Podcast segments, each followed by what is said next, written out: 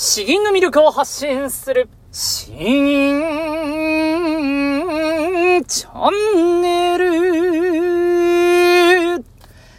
おはようございます。こんばんは。詩吟チャンネルのヘイヘイです。このチャンネルは詩吟歴20年以上の私、ヘイヘイによる詩吟というとてもマイナーな日本の伝統芸能の魅力や吟じ方について分かりやすくざっくばらにお話ししていくチャンネルです。えー、皆さんいかがお過ごしでしょうか？えー、まあ土日は今休んでいるんですけれども、平日も昨日、おとといですね、えー、ちょっと休んでしまって申し訳ないです。あのもう娘がですね、インフルエンザにかかってしまいました。あなので、えっと、もう体調は正直大丈夫なんですけれども、そのしばらく、え安静にしないといけないということで、え在宅期間が、え4日日間ぐらいかな、木曜日ぐらいまで、えー、在宅しないといけないので、えー、まあ僕の方が奥さんよりも、えー、在宅できるんですね。えー、まあそういう流れになっておりますが、あつまりはですね、なかなかに収録する機会がないということで、ちょっと、えー、今週は不定期な感じになろうとして、なっています。今もですね、お昼にはお昼ご飯あげようとしたら、えー、娘がちょうどまああの寝ちゃったんでですね、自分がささっと食べて、えー、ちょっと外に出て車の中で収録すると。ただですね、あの、娘を見ていないわけじゃなくて、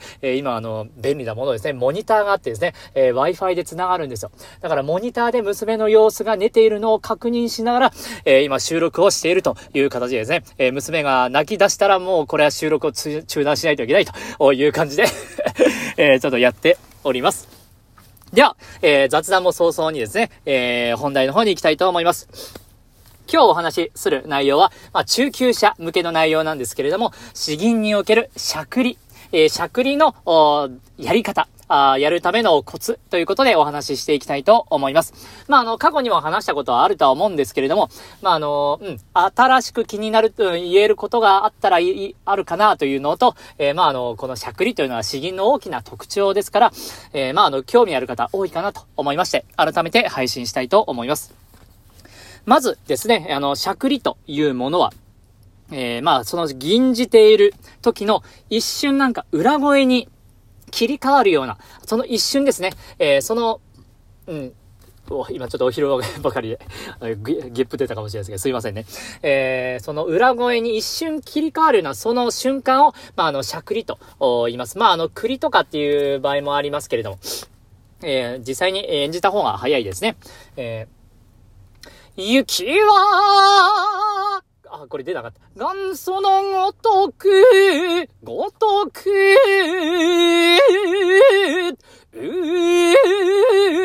えー、こういう、この裏声に、ヒュイヒュイと、えー、入るような、あこれのしゃくりと言っております。まあ、あの、呼び方は別に何だっていいんですけれども、えー、これはですね、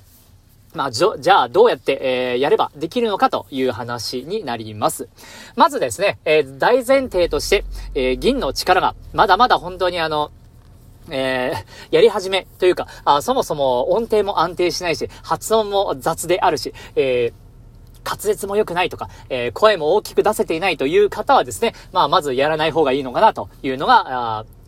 話、前提になります。まあ、あの、本当に、ついつい、こういう結構スキル的な話、枝葉のスキルみたいな感じになるんですけども、目立つからといってですね、やりたくなるんですよ。僕もあの、中高生の頃はこれを早くできるようになりたくて仕方がなかったんですけれども、まあ、先生からはやめておけと。えー、下手に、下手にやるとですね、えー、むしろ、悪、悪影響の方が大きいからやめておけと言われておりました。まあ、実際にですね、うんと、大会とかに行くと、うーん、ちょっと大人びた女の子とかがですね、しゃくりを結構入れてくるんですよ。で、僕も羨ましいなと思ってるんですが、まあ、あの、自分に実力がついてくるとですね、え、わかるんですよ。やはりあの、その、そこの枝葉の方ばっかり集中してですね、本来の声量であったりとか、言葉を美しく発声、発音することとか、そこの方がおざなりになっている人が多いんですよ。それだと本当にもったいないということになりますので、えー、まあ今回の話は中級者向け、えー、我こそはという方は、まあやってみてください。えーまあ、あの、YouTube 詩吟教室の方でもですね、えー、いやいや、銀歴が浅いのに、しゃくりなんか入れちゃダメですよって僕は、あの、決して言うわけじゃないですから、あの、やってみました。とりあえず見てくださいっていう方は、あの、全然それでもいいです。うん。まあまあ、まあまあ、ちょっと最初にちょっと脅しすぎたんですけれども、じゃあ本題に行きますね。では、えー、しゃくりのやり方、どうやればいいかですね。えー、一つ目は、うんと、一つ目はですね、えー、音の変化を激しくするということです。えー、と、今僕の場合、えー、ここ、元祖のごとく、ごとく、とかで、弁水、弁、弁、弁水、粛々、うえー、まあ、あの、こんな感じで出るんですけれども、まずはですね、音の変化をより直角にしていくこと。えー、音の変化を直角にするとですね、まあ、あの、出しやすいなというところが、えあります。えー、粛々とかですね、こんな風に滑らかにやっていると、このしゃくりは結構出すの難しいんで、えー、まずはこの直角にやるところ、えー、ここがポイントになるかなと思います。え、そして二つ目ですね、えー、二つ目は声を押し出し続けるということです。ついつい裏声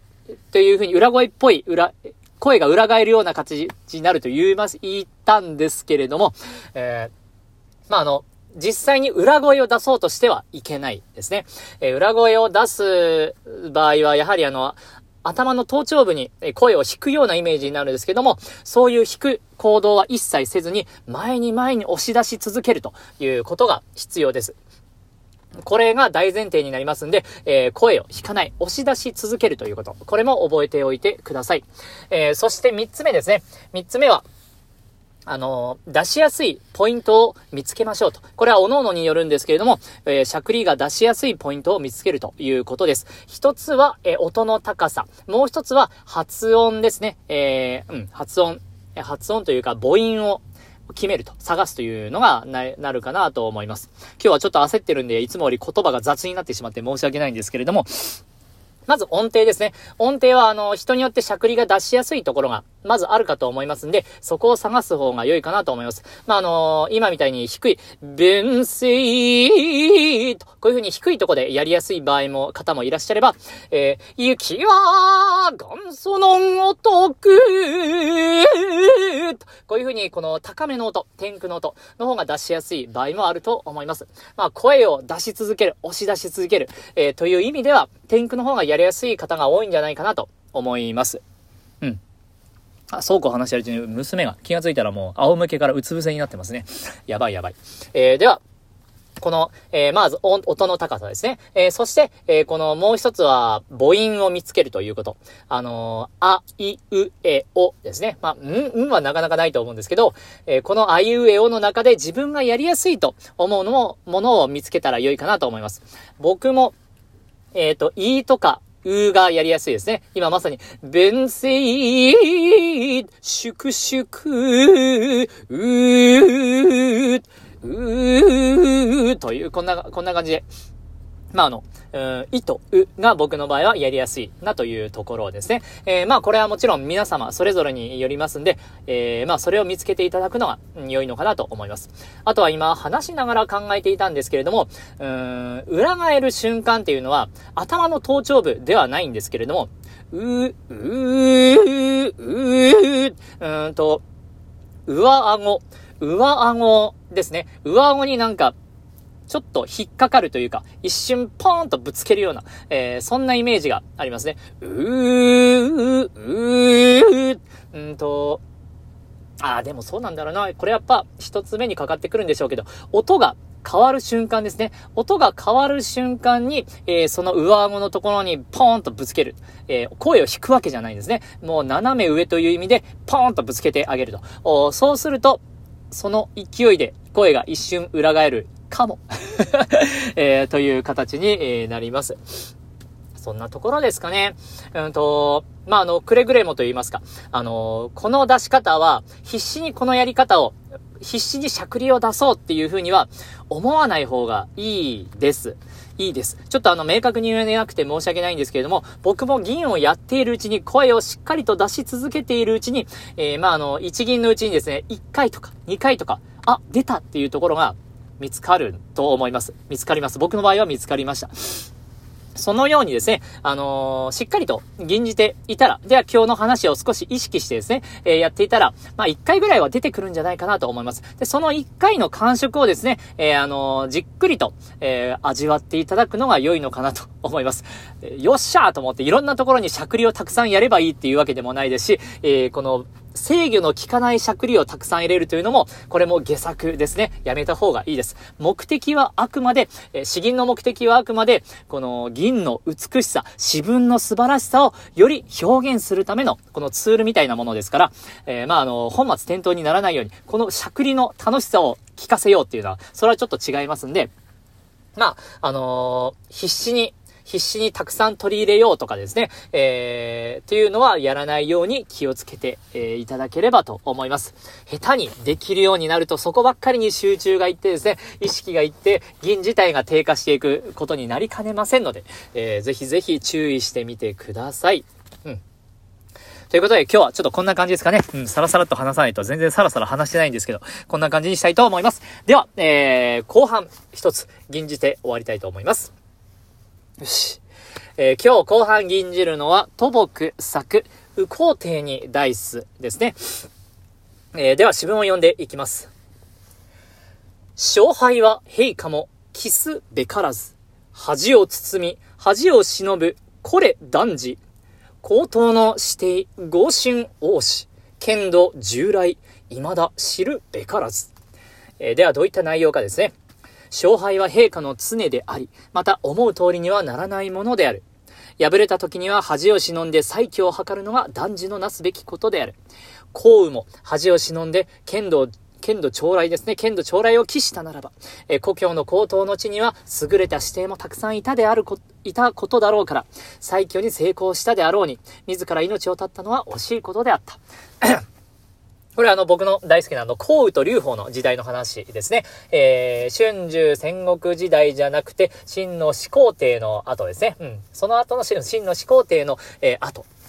の時代になりますけれども、その項羽が、えー、外貨の戦いで、えー、敗れて逃げ帰って、えー、その逃げた先がこのちょうど右皇帝の地で、えー、だったんですね。で、ここでもう、えー、もう散々結構逃げて、逃げつつ戦ったんですけれども、もう、もうここでダメだということで、えー、え玉砕、覚悟で戦い合って散ったというところですね。本来はここにあの、えー、逃げ道の船が用意されていたんですけれども、えー、いやいや、俺はもうここでやるんだと。ここで終わるんだという話です。というのを、これも、確か僕の、えー、横山光輝さんの漫画の知識しかない、なくてしょう、えー、なんか申し訳ないんですけど、そういう印象がありますね。ということで、えー、こちら、右皇帝に対す吟じていきたいと思います。まあ、これも力強い詩なんでですね、結構、しゃくりは入れやすいんですけれども、ほどほどにしたいと思います。右皇帝に大す、土木。勝敗は、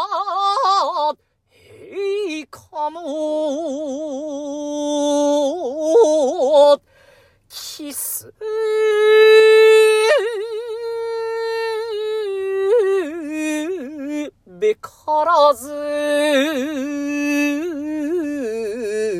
恥を包み、恥を忍ぶ、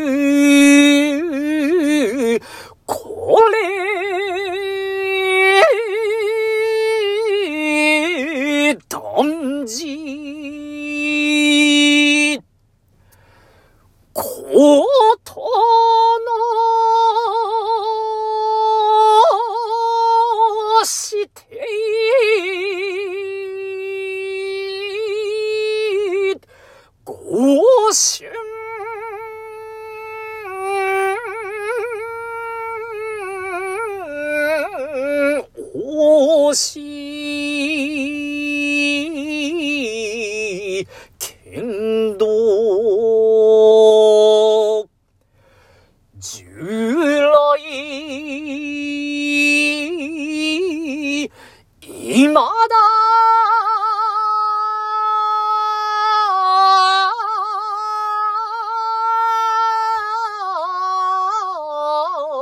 知るべからず